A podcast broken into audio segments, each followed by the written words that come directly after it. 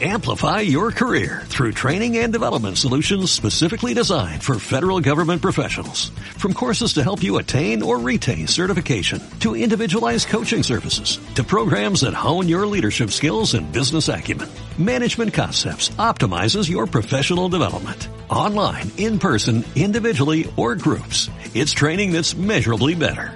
Learn more at managementconcepts.com. That's managementconcepts.com. Radio Universidad Austral de Chile se complace en presentar Academia Zombie. Dentro de la próxima hora pondremos los pies en el pantano para revisar las letras, la música y el arte, todo el horror, la psicosis y la pestilencia en Academia Zombie.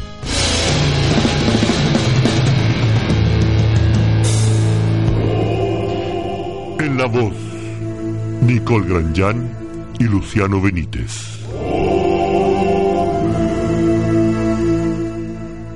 Hola, hola, buenas tardes. Hola, buenas tardes.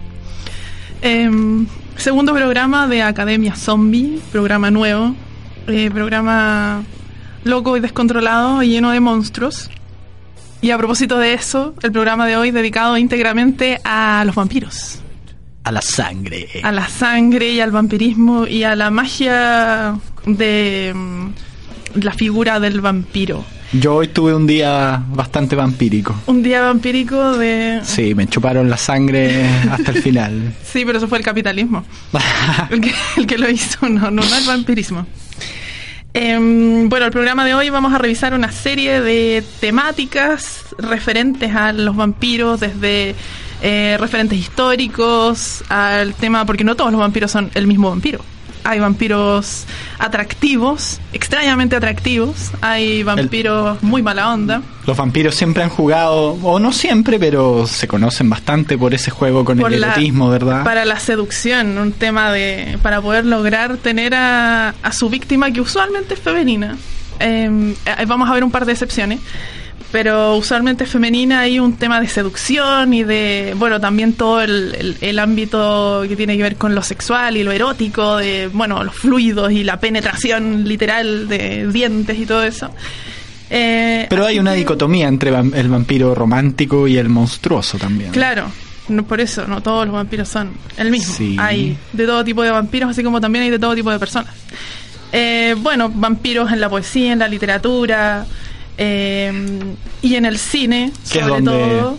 de donde más los conocemos, de donde más seguramente. los, sí, de donde más los conocemos. Em, bueno, y, y, bueno, en el vampiro del cine más vieja escuela hasta el más moderno, que de- por todas sus variantes, desde el Drácula, Nosferatu, vieja escuela en blanco y negro, eh, muy terrorífico, hasta el vampiro sexy que apareció hace muy poco en esa película de Drácula, que no recuerdo quién era el director, pero de hecho, si no me equivoco, el actor era un literal modelo, era un modelo masculino. Y, Eh, y los vampiros que brillan de y los vampiros que, brillan eso. en la oscuridad, que es algo muy raro, aunque útil tal vez. No sé si uno tiene como miedo a la oscuridad o algo así, chufas tu vampiro y te... O, o vampiros que son capaces de empujar a un actor a hacer la mejor actuación de su vida, como entrevista con el vampiro en que cosa muy rara. Tom Cruise Tom se las manda. eh, Cuando Tom Cruise, antes de la locura y de esa religión... La cientología. Sí, que yo le tengo mucho miedo. No respeto, miedo. Eh, sí. Bueno, eso es lo que se viene para el programa de hoy. Vamos a empezar con un lindo tema llamado Release the Bats The de Birthday The Birthday Party. Party.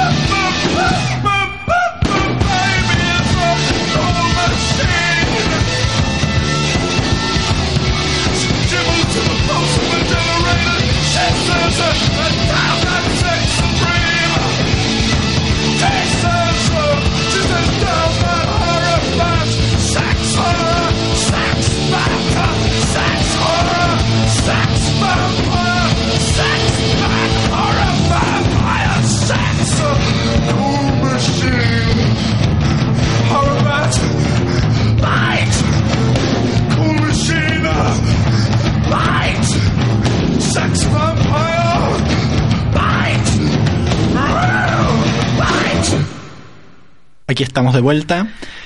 Eh, vamos a revisar algunos referentes históricos del vampirismo con Sí. nuestra ¿Experto en vampiros? experta en vampiros, nuestra realidad- experta en historia vampírica, Nicole Grandjean. Sí, una persona muy curiosa con- que tuvo internet desde muy joven. Eso, esto es toda mi, como mi expertise está basada en eso, en realidad. Claro, tú provocabas que no llegaran llamadas telefónicas a tu Ah, lógico. casa. Lógico, sí, no, era culpa mía. todo Era culpa terrible mía. en esos Mm. tiempos. Los niños de hoy no saben de esas Sí, cosas. no saben la lucha que era como la conexión telefónica y que el sonido infernal de... Oh, no. Ese sonido que debería haber, debería declararse patrimonio de la humanidad. Sí, yo creo. Me sorprende que no lo hayan metido en la cápsula del tiempo, esa como patrimonio Del haber. bicentenario. Sí, bicentenario, totalmente. Bueno, referentes históricos. ¿Conoce usted a Vlad el Empalador? Tal vez le suene. Vlad el Empalador, uno de mis personajes históricos favoritos, un, un caballero que existió de verdad. Em, se supone que en él está basado la leyenda original de Drácula. Era Vlad Drácula o una versión similar. O Drácula es como.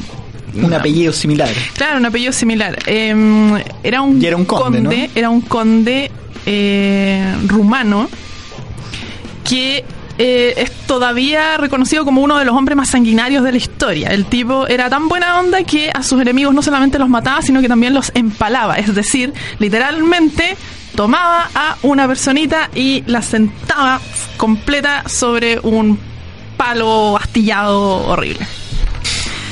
Eh, y claro, se dice que lo hacía para, mm, para darle susto a sus enemigos y yo creo que resultaba. Seguro que sí. Seguro que sí.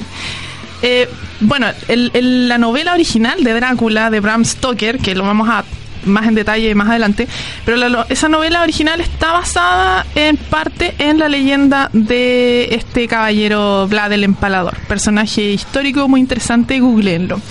Y otro tema también es la Condesa Bathory. Yo sé que Bathory es una banda metal, si no me equivoco. También, así que por ahí tal vez suene. La Condesa Bathory es hasta hoy reconocida como la asesina serial más exitosa de la historia. Tiene un body count de más o menos como 600 o 700 víctimas. Todas mujeres, todas jóvenes, porque se decía que la Condesa Bathory eh, solo quería como eh, como muchas de este- como se retrata a muchas de las mujeres de la historia una obsesión con su belleza cosa que no sé cuestionable al menos. Ella se bañaba en la sangre de vírgenes se supone la condesa Bathory. Se supone que ella tenía una academia de jovencitas y eh, las familias de los alrededores ella era una condesa tenía mucho dinero mucho negocio mucha propiedad las familias le enviaban a sus hijas jóvenes para ser educadas en esta academia de señoritas y la condesa lo que hacía era matarlas y bañarse en su sangre. Muy bonito. ¿Qué propiedades habrá pensado que tenía la sangre de estas doncellas? No sé, raro ahí. ¿Quién le habrá dicho algo? ¿Qué, ese ¿Algún secreto de belleza, ¿quién se lo habrá contado? Claro. Sí, no sé, está raro. No creo que lo haya visto como en, en- en YouTube. No creo que algún youtuber le haya dado el, O alguna ejecutiva de Natura. Por ejemplo, tal vez el secreto para una piel eh, antes del Q10 y la queratina y esas cosas, sangre, obvio. Bueno, el tema con la condesa Bathory igual es interesante porque hay varias versiones. Una de ellas dice que ella efectivamente mató a esa cantidad de mujeres y la otra dice que la condesa Bathory tuvo la entre comillas mala fortuna de ser una mujer en una época en la que no era conveniente ser mujer. ¿Cómo se le ocurre? ¿Cómo se le ocurre? Y más encima poderosa y con mucho dinero. Entonces se cuenta que en realidad ella no hizo nada. Lo que pasó fue que los hombres de la época no les pareció que esta mujer tuviese tanto poder y tantas propiedades y la acusaron de estos crímenes para deshacerse de ella por lo menos por un rato. Claro, se creó toda esta mitología Claro. para, de cierto modo, controlarla, alejarla de los círculos Claro, quizás. exacto. Eh, y eventualmente la condesa Bathory fue aprendida por sus crímenes y encerrada en una torre, una cosa muy, muy de cuento de hada. Muy y poética. Murió ahí, sí, si es que no recuerdo mal.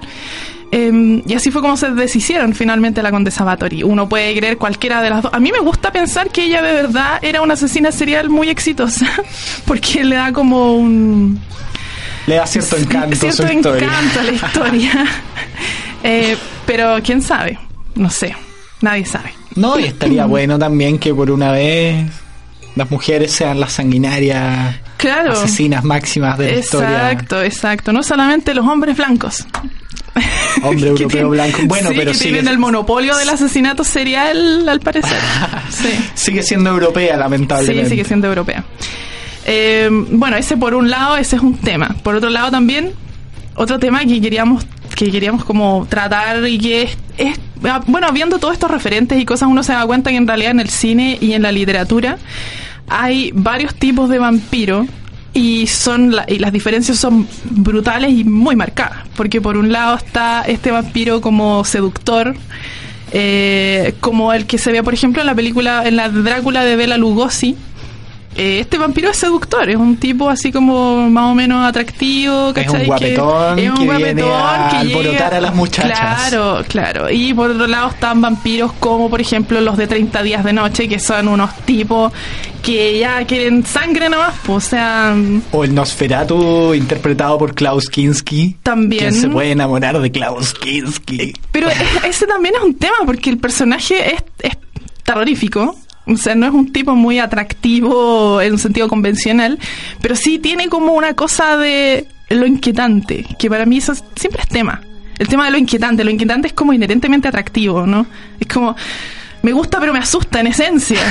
es como, ese es el tema, me gusta pero me asusta. Es como, no- me da como terror, pero quiero saber qué es esto, me da curiosidad. Y yo creo que eso también es un tema con los vampiros. Increíble, logran ser atractivos más allá Claro. de la apariencia física. Hay una actitud Es erótica, una actitud sexualizada en Sí, extremo Sí. y que nunca, al menos yo en los, los productos culturales que conozco sobre vampiros, nunca los he visto consumar el acto sexual, por ejemplo. Sí, es que por eso es, es como esas cosas de la, la poética visual, digamos, están los dientes y el, la- el, el acto penetrativo del diente en la carne humana. Claro, algo metafórico. Claro, así como también es como toda esa como esa volada de que el, asesino que mata con un cuchillo es porque probablemente tiene algún problema de impotencia o algo así, porque es, como reemplaza un acto con el otro, algo así que igual es, es tema. Em, pero eso ya va como más para el, para el asunto de la sexualidad y el erotismo del, del vampiro. Pero es interesante esta dicotomía, porque es, es muy marcada. En los vampiros, por ejemplo, a Tom Cruise, o sea, se veía eh, el manso guacho. Y Mino. minísimo, y cuando, cuando convirtió al Brad Pitt, otro minísimo para la época, ahí en los 90, con su cabello largo, muy bien de época, eh, estaba en su punto. Eran vampiros bonitos. Sí, era estaba como- al dente. Está magnifique, era Claro, estaban en su punto. Eh, Pero por otro lado está ese otro vampiro medio grotesco y san- sanguinario que no le interesa mucho la seducción, ni la poética, ni la estética, y solamente quiere matar gente. Comprensible. También. De algo hay que vivir. De algo hay que vivir. O sobrevivir. O sobrevivir también. Exacto. Vamos con nuestra Eh, siguiente canción. Vamos con, a propósito de vampiros y a propósito de cosas inquietantes. A propósito de chupar sangre. Y a propósito de chupar sangre, esto es de Radiohead y We Suck Young Blood.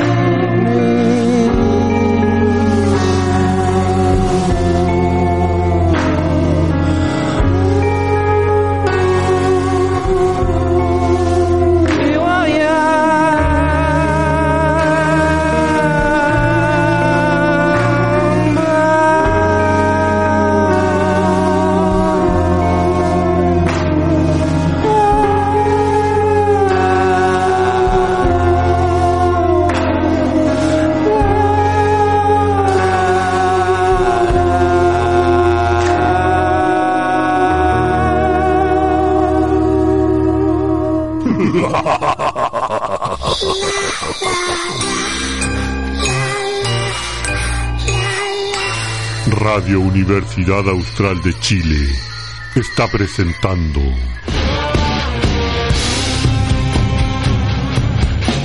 Academia Zombie.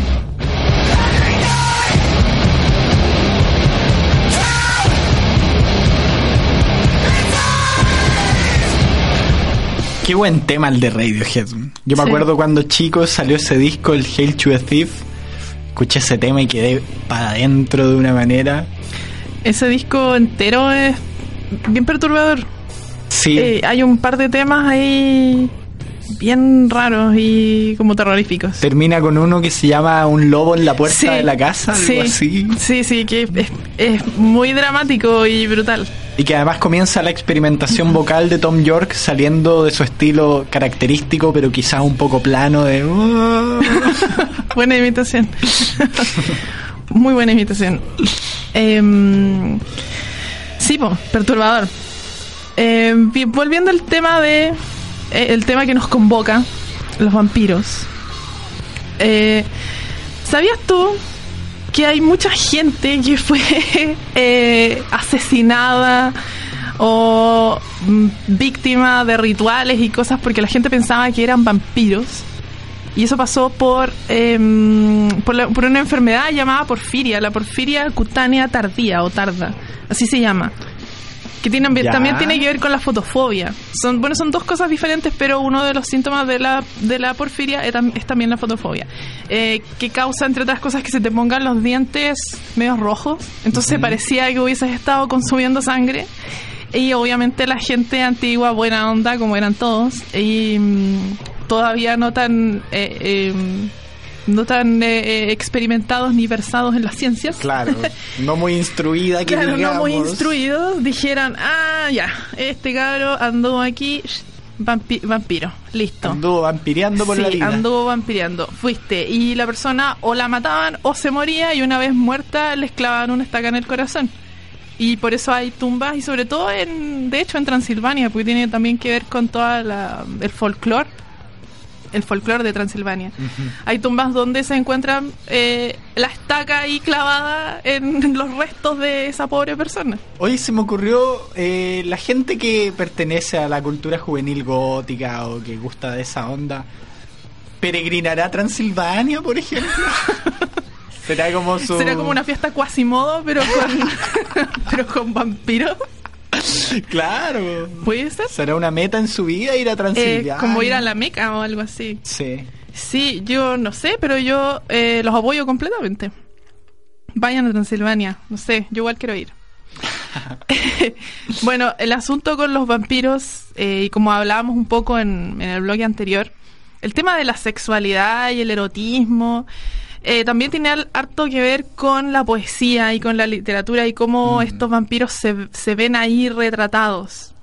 La poesía, sobre todo la poesía de los, de los denominados los poetas malditos, ahí donde entra el- la clica de Baudelaire y de Edgar Allan Poe y Rimbaud, si no me equivoco. Hay harto de vampiro, hay harto también de necrofilia, hay mucho romance, mucha sexualidad, mucha necrofilia, mucha muerte, belleza y destrucción. Qué Cosas- lindo, qué linda la poesía. Sí, me- a mí me encanta, me encanta. me encanta la poesía. Pero, eh, como decías tú, uno de los primeros poemas de vampiro es de, de Edgar Allan Poe. Sí, me parece que es un relato, eh, uno que se titula Berenice, de 1835. Sin embargo, hay una novela antes, de Polidori, del 1819, una novela que surge en la misma ocasión que surge la novela Frankenstein. Claro, En esta reunión que hubo en una casa de campos, un cer- vituperio. un vituperio, por no decir una orgía, entre Lord Byron, Mary Shelley, Percy Shelley y Polidori, que estaban en la noche juntos. Buena onda, ese carrete tiene que haber sido El manso increíble. carrete, bro. Sí. Estaban en torno al fuego, en torno a la chimenea. Imaginémonos este ambiente bien aristocrático. Sí. Y dijeron, a ver, contemos historias de terror. Ya hay competencia. Susto. Sí, pues quién escribe la más bacán. Y Polidori escribió El vampiro y Mary Shelley escribió Frankenstein. Frankenstein. Sí. Por cierto, nunca olvidar que Frankenstein es una, si es que no, la primera novela de, de ciencia ficción de la historia. Claro, se la concibe como por- tal. Por una mujer. Y una mujer que creo que ni siquiera tenía 20 años en esa época, tenía como 18. Era una cabrita. Era una cabrita y escribiendo historias de horror. Y la novela, una Y carreteando fábula con Lord Byron. y ética, claro, y carreteando esos carretes demenciales. Sí, qué locura, qué envidia. Bien por Mary Shelley. Luego hay obras como Carmila, de la que tú nos puedes contar un poco. Claro, el, el asunto con Carmila es interesante porque es una novela de vampiros, de hecho es previa, fue escrita previamente a eh, Drácula, que es como la obra más reconocida sobre vampiros. Y la gracia de Carmila es que habla de una vampira lesbiana o una vampira, bueno, en- en que hasta donde yo sé en ningún momento se dice, oh, esta vampira es- se identifica como lesbiana, no.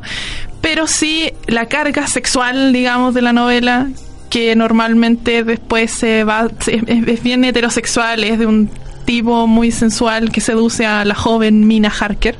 En este caso era es Carmila, que es una chica que es vampira y seduce damas. Una cosa interesante y eh, que también fue llevado al cine varias veces. Pero ahí también entra como el tema de mm, en sus versiones en el cine, que creo que son dos, o por lo menos dos, como las más conocidas y, y antiguas, eh, de diferentes formas. Hay una que es como más estética y más onda buscar retratar la historia, y otra que es un poco más como de ya de explotar la sexualidad y la fascinación en realidad de Pero ella es más burda, me imagino. Claro, ¿no? o sea, como que es como lo que pasa con la pornografía lesbiana y eso, que en realidad el público objetivo son hombres heterosexuales. La, la pornografía que se hace sobre de, de- de pareja de mujeres. Es algo, no sé, eh, pasa lo mismo aquí, una cosa, un poco la fascinación que existe con el, con el lesbianismo. Y al final estandarizándolo, de cierto modo. Claro, Proponiendo una versión una, mm, ridícula o higienizada, quizá. eh, sí puede ser una, una versión fetichizada también. Mm, eso más bien. Sí, sí, una versión fetichizada que no no va mucho, aunque la historia original de Carmila sí va como mucho al romance, al final es como un romance bien adolescente, tiene que ver con eso. Son como dos amigas desde le- que se conocen muy, muy jóvenes, que tienen como sueños la una con la otra de cuando eran niñas y cosas así, entonces es como una cosa muy romántica. Que es tema muy, muy presente en, el, en la literatura de vampiros. Vampiros, sí. sí. Y, y nunca hay un cuestionamiento en este de- tipo de literatura de, de la identidad sexual, yo me he fijado. Sí. Es como que ya el erotismo lo atraviesa Sí. todo y hombres, mujeres, da lo mismo. Sí, sí, En realidad da lo mismo. sí. Le Ese- mandan a lo que venga. Exacto. Pero es que yo tengo una teoría al respecto. Lo que pasa es que el vampiro vive muchos años. Es un ser inmortal. Y tú viviendo, ¿cuánto? Ya más de 100 años, yo creo que te estás chato con ser heterosexual. O sea, como que eventualmente te vas a aburrir. Creo yo. Si ya vives miles de años. ¿Cómo no te vaya a aburrir entre medio y como probar cosas nuevas o algo así? Yo creo que tiene que ver con eso. De más que sí. po. Sí, pues, o sea, algo, algo hay que hacer, digo yo. No sé. En fin. ¿Y por qué personajes como el Conde Pátula, por ejemplo? ¿Qué pasaba con la sexualidad del Conde Pátula? Siempre estuvo oculta. eh, no sé si esta conversación entra dentro de lo que sería zoofilia o algo así, no sé, porque So vampirofil. sí, raro, raro, ¿no? Pero eh, hay gran personaje del Conde Pátula. Sí, Un comentábamos clásico. hace un rato que el, el misterio de por qué esa serie es tan oscura. Si habrá Sí. sido planeada así, pensada como oscura, con colores muy opacos, o la daban así en la tele porque Claro. llegaba una versión piñufla. Sí. Habría que buscar los DVDs del No, Conde a mí- Pátula. a- yo prefiero pensar que era la estética de la serie. Que era todo a propósito, que querían hacer una cosa muy gótica y muy extraña y, y muy oscura. Es completamente a propósito, sí. Eh, Tiene que ver con el arte, todo tiene que ver con el arte. Em, Es bueno, divertido lo del Conde Pátula porque es un ejemplo curioso del vampiro en la comedia. Sí, también.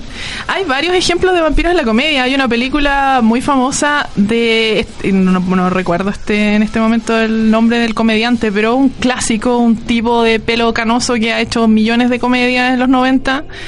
¿Cuál es? Eh, eh, ¿Dónde está el policía? Eh, Creo que es el mismo actor, de hecho. Tiene una película de vampiros que es típica comedia americana, que en realidad es como la, según yo, son como los los primeros pasos de los American Pie que vinieron después, algo así. Ya. Sí, ese tipo de humor muy americano y muy tulas, básicamente. Tiene que ver mucho con, con, con eso, un, hum- un humor un poco falocéntrico. Un Sí. poquito. Un poquito falocéntrico. Pero sí, eh, vampiro en la comedia, ¿cómo no? Hay de hecho una parodia de estas películas Twilight, que más ratito lo vamos a tratar más, eh, que se llama, una, o creo que una película de vampiro o algo así. Y es una parodia de todos estos vampiros que brillan en la oscuridad y todo eso. ¿Qué lata este rollo de las parodias? Porque, por ejemplo, Scary Movie arruinó Scream.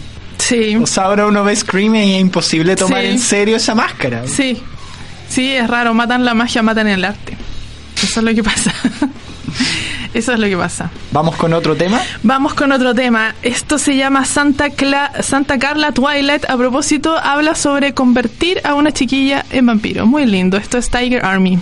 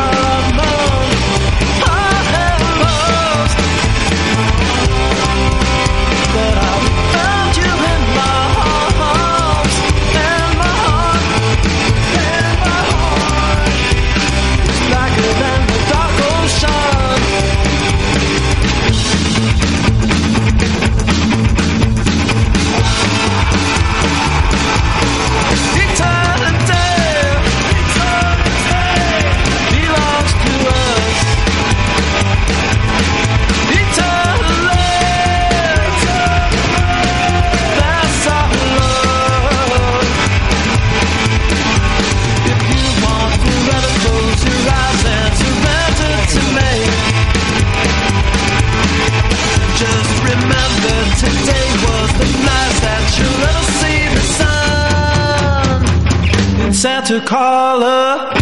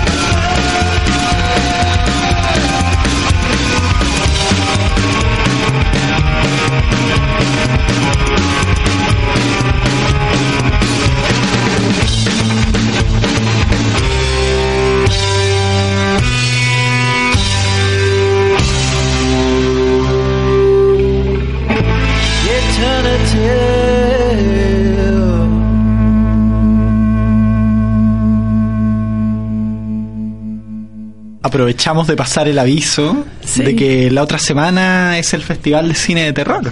A propósito de vampiros y de Frankenstein, justamente dos películas que van a estar mostrando en sus versiones vieja escuela. Vieja escuela del año 31, El Doctor Frankenstein, dirigida por James Whale. Y Drácula del 31 también, La dirigida bebé por la Lugosi. Todd Browning. Sí, Sí, hay que ir, buena onda eso. Sí. Hay que ir. Y versión número 13 de... Sí, Treceavo festival. sí, interesante festival de cine eso. Un número afortunado Número para el afortunado, terror. Sí. Y justamente hablando de cine, em, hay muchas películas de vampiros. Yo hace poco vi una que a pito de nada la vi justamente en el Festival de Terror. Ujú. Thirst. Ya. Sed. Una película del mismo director de Old Boy. Ya. ¿Cómo se llama él? Kim Eh, Park-wook. ¿O, o estoy confundiendo? Eh, creo, creo que sí. Bueno, Pero Chaplineando por aquí, pronunciar pero- ahí. pero el mismo director de Old Boy dirigió Thirst, que es de un cura que se transforma en vampiro. Yo estuve investigando al respecto, sí. Eh, suena súper interesante. Sí, la vi con una amiga y yo la encontré buenísima y mi amiga la odió. Así que les puedo decir, lo único es verla porque... O la van a amar o la van a odiar. sí. Eh, yo estuve leyendo al respecto y me dio lata no haberla visto y no alcanzar a verla porque eh, sonaba súper interesante. Y aparte que ese director es un tipo eh, que sabe hacer cosas raras. sí, y cosas raras y cosas perturbadoras, que es algo que, que a mí me gusta mucho. Eh, muchas películas de, de vampiros. Bastante, tú comentabas de la Drácula de Coppola, Claro, el de asunto... principio de los 90, ¿no? Sí, a propósito de películas que uno las ama o las odia. A principio de los 90 yo diría que tal vez un poco antes que Entrevista con el vampiro. La Drácula de Coppola es bastante fiel a la historia de Drácula de, de Bram Stoker, a la novela. Es, es- es bastante fiel. Es una película que tiene una estética muy extraña. Es visualmente a ratos nauseabundamente mala. y a ratos es, es fascinante. Este, el, el malo, digamos, el conde Drácula, no, no es un tipo muy sensual, digamos, el conde mismo. No es muy sensual que digamos. No es muy sensual que digamos. Lo que pasa es que creo que es Gary Oldman. Sí. Ya, yo no la he visto, ahí hago un mea culpa. Sí, no, tienes que verla. Eh, es, es rara la película, es difícil. Yo, yo, a mí me pasa algo muy extraño. A mí me gusta mucho. Cada vez que la veo, cada vez que la pillo en la tele, un tiempo en el Cinemax la daban prácticamente todos los días. Cada vez que la pillo en la tele la veo, pero la odio. O sea, la encuentro horrible. pero la veo igual porque me parece fascinante. Eh, yo encuentro que es recomendable en, en, esa, en ese sentido. O por último, verla para alegar. Claro, verla pa, pa, para alegar con razón. A mí me encanta ver películas basadas en libros o cómics o Claro. cuentos porque me encanta alegar. me encanta encontrar las diferencias y decir lo hicieron pésimo. Claro, Aunque a veces me sorprenden. claro, esa es una razón súper válida. A mí me gusta verla porque a mí en realidad me gusta mucho todo. E incluso las cosas como horribles me gustan igual porque les encuentro algo rescatable a lo, a lo horrendo. Eh, entonces como que veo lo que puedo y lo que quiero, aunque lo odie. Es algo muy extraño. En fin, muchas películas. En los 90 también, bueno, Entrevista con el vampiro, otro clásico también basado en un libro, al igual que Twilight, al igual que Drácula. Sí, y increíble. Yo leí el libro de entrevista con el vampiro y wow. Buenísimo, inesperadamente buenísimo. Inesperadamente buenísimo. Existe tanto prejuicio con, Con los vampiros. Y con Anne Rice, con la literatura. Lo que pasa es que en- en Anne- lo que pasa es que Anne Rice hace como una especie de literatura rosa de vampiros, tal vez. No sé, yo he leído un libro de ella. Leí solo uno, que era El vampiro Armando, si no me equivoco. Personaje Antonio que hace Banderas- Antonio Banderas de una forma magistral, en Magistral, entrevista si todos se las mandan en esa película. Sí, increíble. De hecho, Anne Rice, cuando salió la película, Anne Rice, para los que no saben, la escritora, la escritora de, Entrevista la, con el vampiro. La novela en que se Y las crónicas del vampiro, creo que se llama, es como toda Sí, la saga, de libros. Crónicas vampíricas, Sí. que son 10 libros y además eh, luego hay unos anexos, libros Sí. apéndice, digamos. Creo que entre esos está Armanda el vampiro. Vittorio el vampiro. Pandora, entre otros. Eh, Eh, interesante, pero yo creo que está ese prejuicio porque ella toma como lo que hablamos en un principio, como esa dicotomía del vampiro monstruo versus el vampiro romántico, ella toma este vampiro romántico, eh, por ejemplo el vampiro Lestat. Y, eh, los, los vampiros de, de entrevista con el vampiro son vampiros complejos. ¿eh? Hay uno como mucha culpa, sentimiento de culpa por ser vampiro y necesitar matar gente para sobrevivir. Hay eh, también lo contrario. Claro, Luis, que a Claro, quien que- transforma al Lestat, el no quería atacar a seres humanos pues, y, vivió mucho tiempo alimentándose de la sangre de las ratas. Claro, sí, hay, es, es- es un tema interesante si es que uno quiere leer realmente a Anne Rice, que igual es una cosa de gustos. Sí, yo Otra la cosa interesante de Anne. Rice, ¿sabías tú que Anne Rice prohibió que se escribiera como fanfiction de su obra?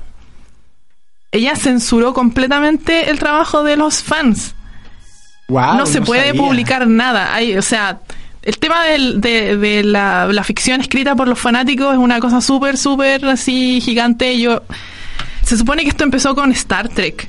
Como con Ajá. la, con la fanaticada de Star Trek, que por cierto eran la mayoría eran mujeres, empezaron a escribir ficción de los personajes de Star Trek, de la serie. Y ahora, eh, bueno, Anne Rice durante los 90 vio que la gente estaba tomando sus personajes y escribiendo sus propias historias con esos personajes y ella los demandó a todos y prohibió que se publicara en cualquier sitio, porque esto obviamente con internet fue así como mucho más, que se publicara en cualquier parte ficción escrita con sus personajes. Ella le pone mucho color con los derechos de autor. Pues qué raro, porque ella es tan amable en las redes sociales, yo la sigo igual. Y, Muy pero, buena onda. Pero me llama la atención de que quizás tiene razón, pues, porque por ejemplo, eh, se hizo fanfiction de la saga Crepúsculo. Y terminó siendo 50 sombras de Grey. Así Yikes. es. Que por cierto, la segunda película ya están la están filmando y que se llama 50 sombras más oscuro o algo así. Ni idea, a mí Uh. me da la mala onda gratuita a veces a todo este estilo, o a 50 sombras incluso, gente que no lo ha leído y le tira mala onda. Igual, no digo que lo lean, pero pucha, también da lata por otro lado que lean eso y no se aventuren a otras obras de literatura erótica porque hay tanto. Hay tanto y tanto mejor que 50 sombras de Grey, creo yo. Yo no, yo francamente no he podido leerla entera porque la encuentro demasiado atroz. ¿Cómo está escrito? No me gusta, lo encuentro horrible, la forma de escribir. Aparte del tema que tampoco me gusta, no, no me atrae mucho como que yo- lo que yo veo como una forma de como hacer romántico algo que en realidad es muy abusivo.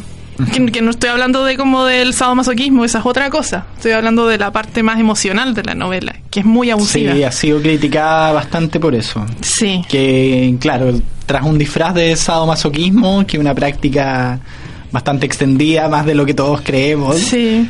Eh, en realidad hay abuso emocional. Sí. Y eso es lo grave de esas obras que Sí. se lean entre jóvenes Eh, y mujeres en Es general. interesante que de hecho en Twilight también pasa lo mismo. La relación de, de aquí es, es- es bastante similar. En realidad no es tan tan ficcionado lo que muestra de 50 sombras de Grey.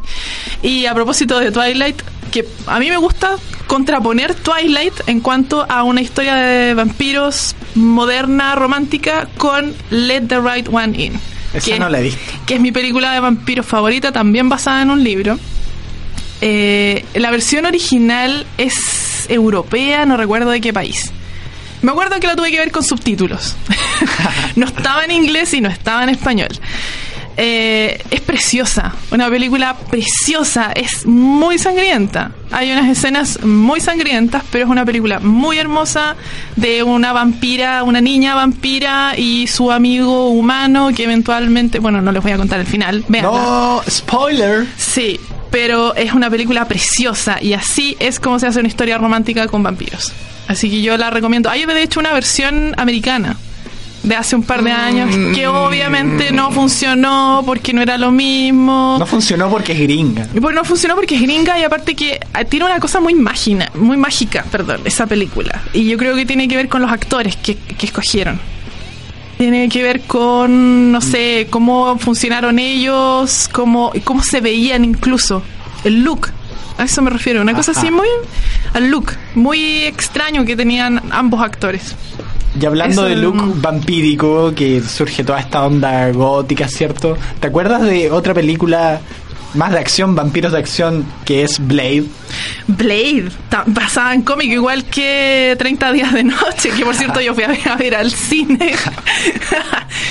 Blade es otro caso interesante con vampiros que van a raves y cosas así. ¿Por qué son tan cool los vampiros? ah?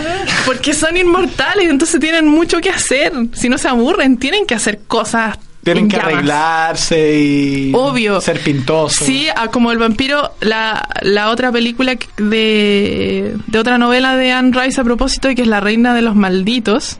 La Una- reina de los condenados. La Reina de los Condenados. Una que es película la que. tercera en la saga de libros. Salió como, como a principios de los 2000 aprox. Me con- acuerdo que la banda sonora era una oda al new metal increíble. era muy propia de su época. Eh, y la película es atroz. Pero el vampiro eh, la vende como que es muy cool. Es un tipo como un rockstar, así, pero... Sí, es que en esa, esa novela da un giro. En realidad, esa novela, se, o sea, esa novela, esa película, se basa en las dos novelas siguientes de entrevista con el vampiro. En que Lestat se da a conocer al mundo. Claro. Se da a conocer la existencia de los vampiros y, se transforma en una estrella de rockstar, rock. que, Sí. ya, que ya teóricamente suena muy descabellado. Y en la película no, no, no, no, no. Pero que después ha sido copiado. Por ejemplo, esta otra saga de vampiros de Suki Stockhouse, que se ha conocido a Sí. nivel televisivo como, True Blood. Sí, también. También Sí, los verdad. vampiros se dan a conocer y se transforma en una alegoría del Sí. salir del closet. Sí, sí, son esas cosas que yo insisto que suenan como atroces en teoría. O sea, si uno como que te, te dicen, oye, esto se trata de tal y tal cosa, y uno dice así como, oh, mm, wow, no me lo hubiese imaginado. mm.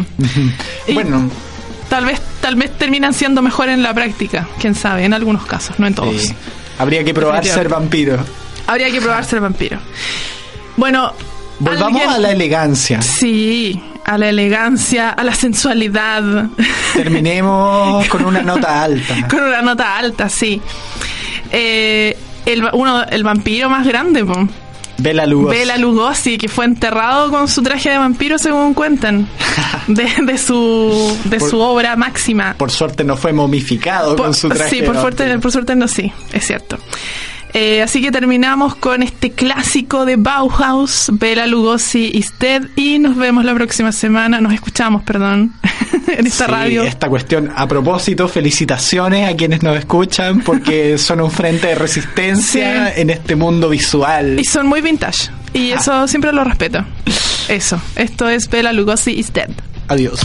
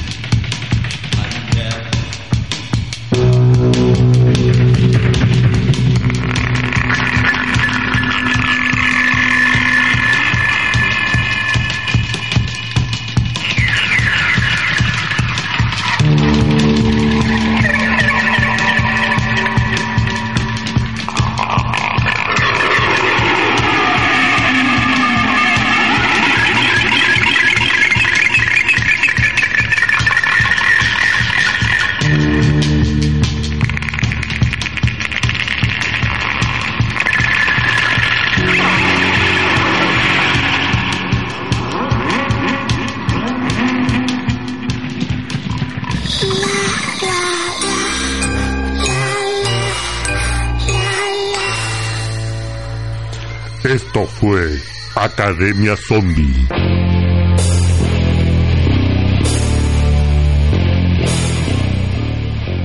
Muchas gracias por su atención y disculpen el mal olor.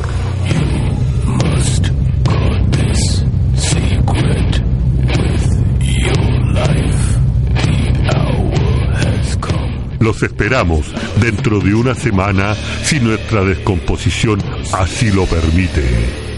En Academia Zombie.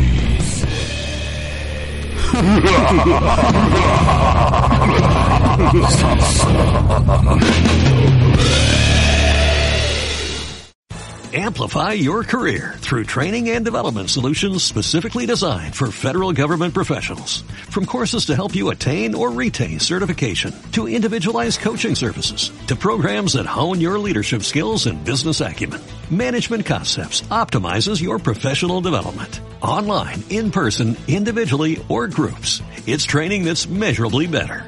Learn more at managementconcepts.com. That's managementconcepts.com.